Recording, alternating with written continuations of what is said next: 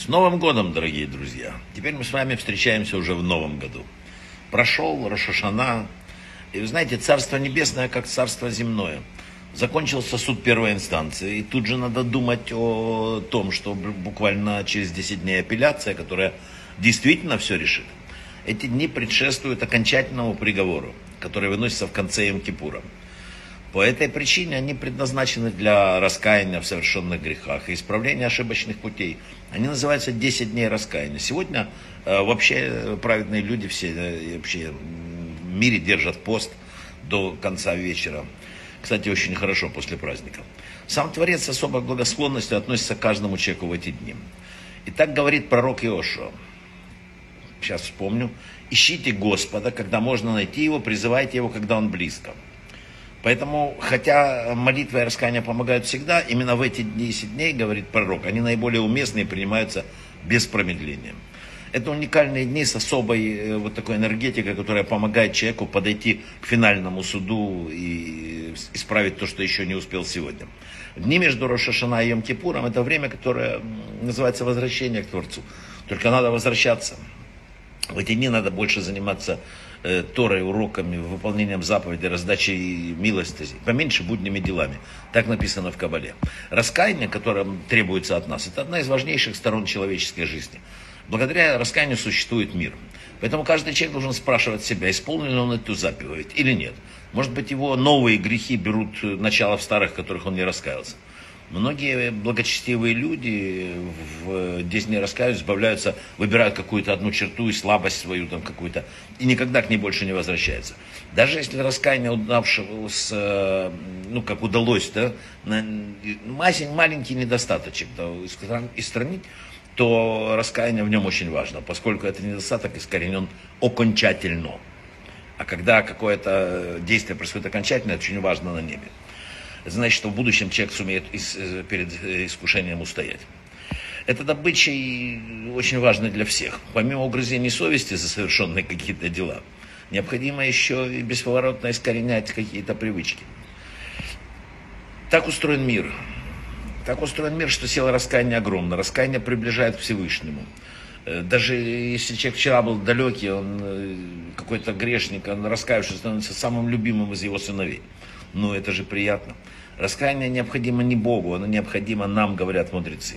Очень важно еще понять следующее. В Рошашана нам выделено уже каждому. Обязательно, как заработки, успех какой-то, все, энергия для этого. Но представьте себе, к вам принесли посылку долгожданную вот со всем этим. А дом заколочен, у вас нет дома. Когда никому получить нет сосуда, человек не создал для себя сосуд. Когда человек грехами отгородился от э, Бога, да, это не проблема теперь сверху, ему все выделено, это проблема получающая, он должен освободить. Нужно раскаяние, поэтому мы им и занимаемся. Чува раскаяние имеет три основы. Оставление греха, раскаяние в нем и исповедь о нем. Что такое исправление греха? Оставить грех, прекратить совершать его, устранить из мысли и принять твердое решение не совершать. Что значит раскаяться? Это значит понять всем сердцем, что нарушение заповедей Всевышнего отвратительно, глубоко осознать, что за каждым грехом будет наказание, и проникнуться истинным раскаянием. Что такое исповедь? Необходимо исповедаться Творцу, не людям, Творцу. И вслух сказать, я поступил согреш... так-то, согрешил не так, я сожалею, никогда больше не повторю. И все.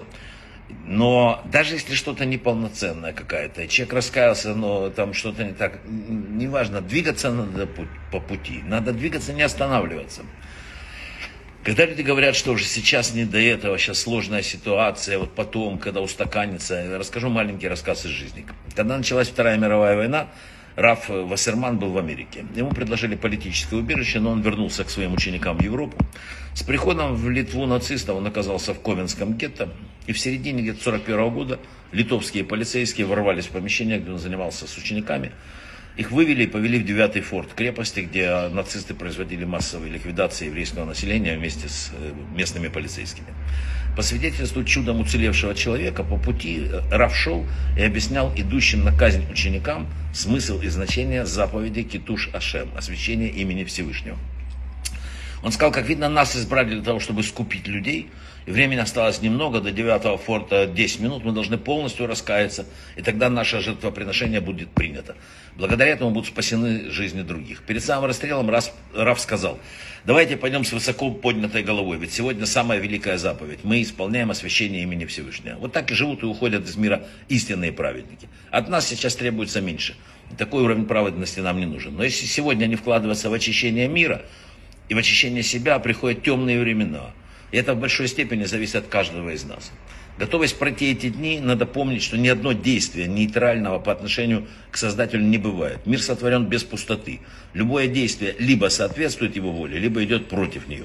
Либо усиливает силы добра, либо увеличивает темноту. Наши дела и мысли во многом определят содержание наступающего года. И даже один человек может повернуть все к добру. Давайте постараемся. Браха в отслаха.